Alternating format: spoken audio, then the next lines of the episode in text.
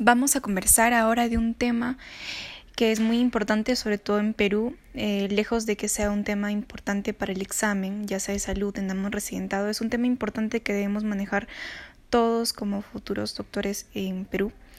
El tema es tuberculosis.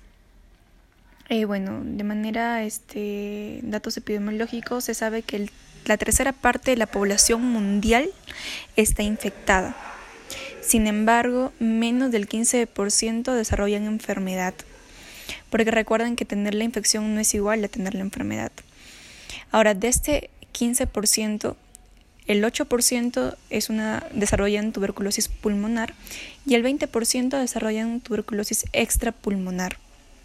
Además, se sabe que un paciente con VIH, por lo menos más del 50% de ellos hacen tuberculosis en algún momento de su vida.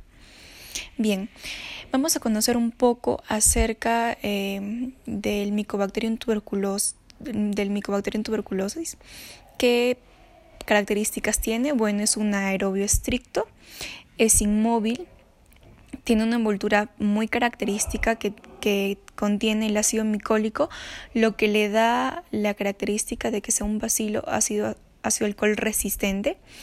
Es no es porulado y tiene la característica también de que crece lentamente.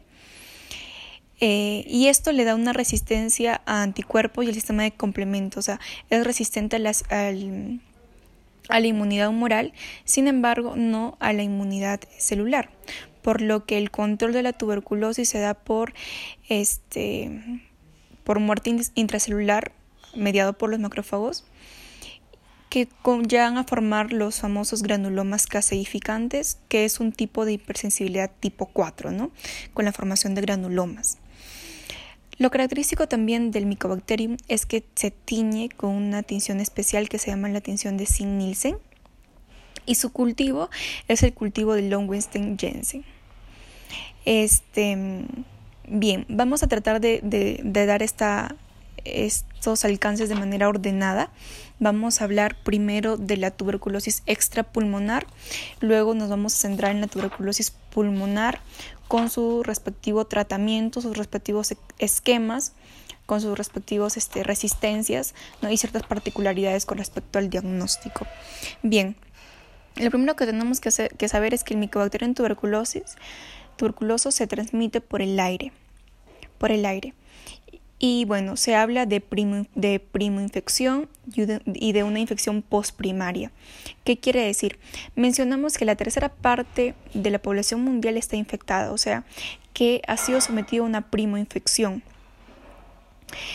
Y el 95% de estos casos cursan asintomáticos, o sea, que el paciente se infectó porque tuvo contacto, pero nunca se enteró. Porque porque su sistema inmunológico, sobre todo la inmunidad celular, controla la infección y no desarrolla la enfermedad. Y, y pasa en el cuadro primario de manera sintomática. Esto corresponde al 95% de los pacientes, mientras que el 5% en una prima infección evoluciona a un cuadro quizás hasta de una tuberculosis miliar o de neumonía, ¿no? Pero son ciertas particularidades, ¿no? Eh, justamente porque son pacientes que quizás no tienen las defensas necesarias para combatir una prima infección. Ahora, lo característico de la prima infección en el 95% de los asintomáticos se forma lo que es el foco de Gong, ¿no? Este foco de Gong se localiza sobre todo en el ganglio, en un ganglio iliar, o sea, la infección del Mycobacterium se logra frenar a nivel del ganglio iliar. Y primero se forma una adenitis, una inflamación del ganglio, junto con linfangitis, y eso se llama el, el, complejo de Gong. Ahora, esto con el paso del tiempo se logra calcificar y cuando se calcifica se, se llama complejo de Ranke. ¿Ok? Entonces, el foco de Gong, complejo de Gong, es como que una señal de que el paciente ha sido expuesto a una prima infección. Cuando este ganglio iliar se calcifica, se llama complejo de Ranke. Ahora, el PPD, aquí lo vamos a mencionar, el PPD sirve justamente para determinar si mi paciente ha tenido una o ha tenido una prima infección antes, ¿no? Entonces, va a ser PPD positivo cuando sea mayor o igual a 10 milímetros o mayor o igual a 5 milímetros en el caso de que el paciente sea inmunodeprimido. Ahora, hay otro que es este el interferón gamma o IGRA, ¿no? Que justamente este interferón o la positividad de este del IGRA básicamente nos dice también, igual que, el igual que el PPD, que el paciente ha sido expuesto a una primoinfección. Bien, ahora vamos a hablar de la tuberculosis extrapulmonar. Vamos a mencionar eh, ciertos datos característicos de, de, cada, de cada área, ¿no? Y vamos a empezar. Eh, una infección tuberculosa extrapulmonar eh, se entiende que es una infección postprimaria, ¿no? Y se divide en dos grandes grupos, infección postprimaria pulmonar y extrapulmonar. Pregunta, ¿la infección tuberculosa extrapulmonar más frecuente es la tuberculosis pleural? Repito, la, infección tuberculosa extrapulmonar más frecuente es la tuberculosis pleural. Características de la tuberculosis pleural se van a manifestar con un derrame pleural frecuente en varones entre 20 a 30 años. Lo característico es que como toda tuberculosis el cuadro clínico es que fiebre persistente más pérdida de peso, pero cuando es tuberculosis pleural la tos es seca, a diferencia de la, de la pulmonar donde es tos con expectoración. ¿no? Aquí la tos es seca. Debido a que la tuberculosis es a nivel pleural, el paciente va a tener dolor pleurítico, eh, el derrame pleural va a tener ciertas, características, ¿no? Se trata de un exudado, porque es un contenido inflamatorio, exudado, infeccioso, exudado mononuclear. ¿Por qué mononuclear? Porque recuerden que la tuberculosis este, aumenta los mononucleares, ¿no? Entonces, exudado mononuclear, lo característico es que el color es un amarillo citrino, amarillo citrino, y tiene hipoglucorraquia o sea, la glucosa baja en, el líquido pleural, ¿no? se dice menor a 40. Sin embargo, hay otras patologías, solo por mencionar, en donde la glucosa es aún más baja. ¿Cuál de ellas? La artritis reumatoidea, en donde la glucosa es la más baja de todas, menor a 20. El pH del derrame pleural en tuberculosis pleural es de 7, menor a 7.64. ¿Cuál va a ser el diagnóstico? ¿Cómo yo voy a conseguir el diagnóstico? No, aparte de que encuentro estos datos en el derrame pleural, el diagnóstico va a ser hacerle una biopsia pleural y ahí yo voy a observar los granulomas caseificantes muy particular de la tuberculosis, ¿no? Ahora vamos a hablar de la tuberculosis miliar. Bueno, la tuberculosis miliar o también llamada tuberculosis sistémica es la más frecuente en niños, en ancianos y en desnutridos crónicos. Como ustedes pueden ver, lo particular de estos tres grupos etarios es la deficiencia inmunológica, desnutrición crónica, ancianos y niños. Entonces, eh, la tuberculosis miliar va a estar presente justamente en estos grupos etarios. ¿Cómo se manifiesta? Con tos, sudoración nocturna, baja de peso, característicamente anemia. Pacientes con tuberculosis miliar tienen anemia, desarrollan también espleno y hepatomegalia. Tienen linfadenopatías diseminadas por todas partes. Si nosotros lo biopsiamos, vamos a encontrar granulomas calcificantes en, estos, en estas adenopatías. Vamos a encontrar este BK positivo en un 50% en orina. ¿ya? Y lo característico de la tuberculosis miliar es que el 80% del BK en esputo es negativo. No nos vayamos a confundir y, confundir y pensemos que, bueno, tiene el paciente toda esta clínica, pero al sacar un BK de esputo sale negativo y yo descarto. No.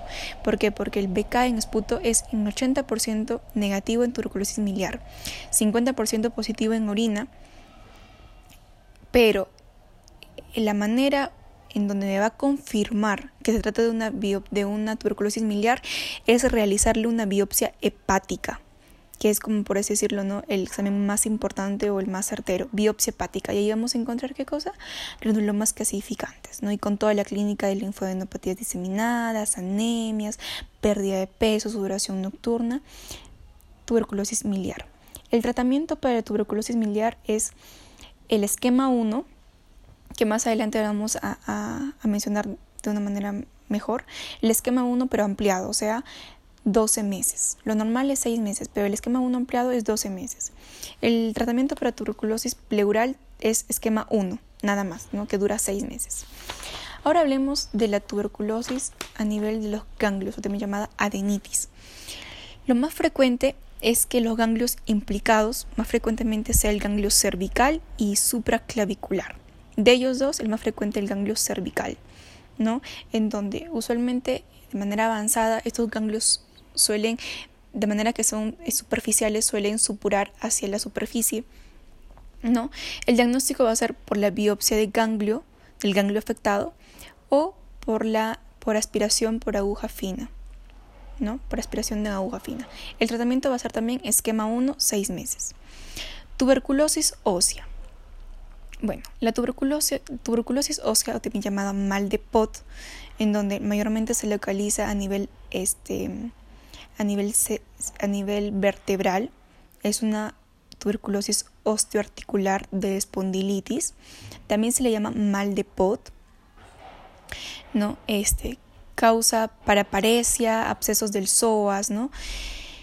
Y a nivel de D1 y D2 se encuentra el famoso llamado absceso osifluente. El diagnóstico va a ser biopsia del hueso y también el tratamiento, al igual que la tuberculosis miliar, es esquema 1 ampliado, ¿no? En 12 meses. Ahora, hablemos de la laringitis tuberculosa. Lo particular de la laringitis tuberculosa es que es el tipo de tuberculosis que más bacilos elimina es el que elimina mayor cantidad de bacilos, es muy bacilífero, es el más bacilífero de todos. Clínicamente el paciente va a presentar ronquera ¿no? y es muy contagioso, este cuadro es muy contagioso. Ahora hablemos de la tuberculosis geniturinaria. Bueno, este es un cuadro que se presenta de manera tardía porque la manera en que el, el micobacterio en tuberculosis llegue al sistema renal es por siembra hematógena. Entonces, este cuadro se considera tardío es un cuadro de tuberculosis postprimaria. Este, y en el urotem, ¿no? que es uno de los, de los de las imágenes, se va a encontrar el famoso cálix excluido. Eh, en el caso de los varones, el lugar más frecuente de tuberculosis es a nivel orcoepidimitis y en el caso de las mujeres a nivel de las trompas de falopio. Aquí se, se, habla de la triada de Colombino, ¿no? que es TBC geniturinario, en donde se encuentra cultivo negativo, pH ácido y por repetición. El tratamiento va a ser el esquema 1 y el diagnóstico va a ser beca en orina. También hay otros cuadros, como es la pericarditis tuberculosa, que es un cuadro agudo, donde se caracteriza este, porque hay engrosamiento de la pared del pericardio. Hay beca positivo en el líquido pericárdico y el diagnóstico se hace a través de una ventana pericárdica para tomar una biopsia ¿no? del pericardio. También hablamos de la leitis tuberculosa. ¿Dónde se localiza a nivel intestinal la tuberculosis más frecuentemente? Pues es a nivel del ilion terminal y ciego. ¿Dónde se localiza la tuberculosis a nivel intestinal más frecuente? A nivel del ilion terminal y ciego. ¿No? Clínicamente suelen concursar con cuadros suboclusivos más ascitis. Entonces, el diagnóstico lo vamos a realizar por biopsia peritoneal, donde vamos a encontrar pues ¿no? este, el, el micobacterium. El tratamiento es también esquema 1. Ahora, si es que ustedes han escuchado el tema, el tema, la parte de endocrinología, pues se habrán dado cuenta que cuando hablamos de la enfermedad de Addison, tenemos como causa secundaria a la tuberculosis de la glándula suprarrenal. Entonces también hay infección de la glándula suprarrenal en donde causa clínicamente enfermedad de Addison. Y finalmente hablamos de la tuberculosis a nivel del sistema nervioso central. Esta también se, llama o se cree que es consecuente a una tuberculosis sistémica o miliar, que se va a encontrar a nivel de líquido cefalorraquídeo, pleocitosis mononuclear. Acuérdense que si de tuberculosis hablamos, hablamos de mononucleares, va a haber proteino, proteinorraquia, va a haber este ADA mayor a 9 y el diagnóstico se va a hacer por PCR del DNA del tuberculosis y el tratamiento es también esquema 1 ampliado. Entonces, de manera resumida, los los cuadros de tuberculosis que reciben eh, esquema 1 ampliado es infección del sistema nervioso central, eh, tuberculosis ósea o mal de Pot y finalmente la tuberculosis miliar. Esos tres cuadros reciben esquema 1 ampliado, en donde el, el, tiempo de tratamiento es mayor a 12, a 12 meses. Bueno, 12 meses, ¿no?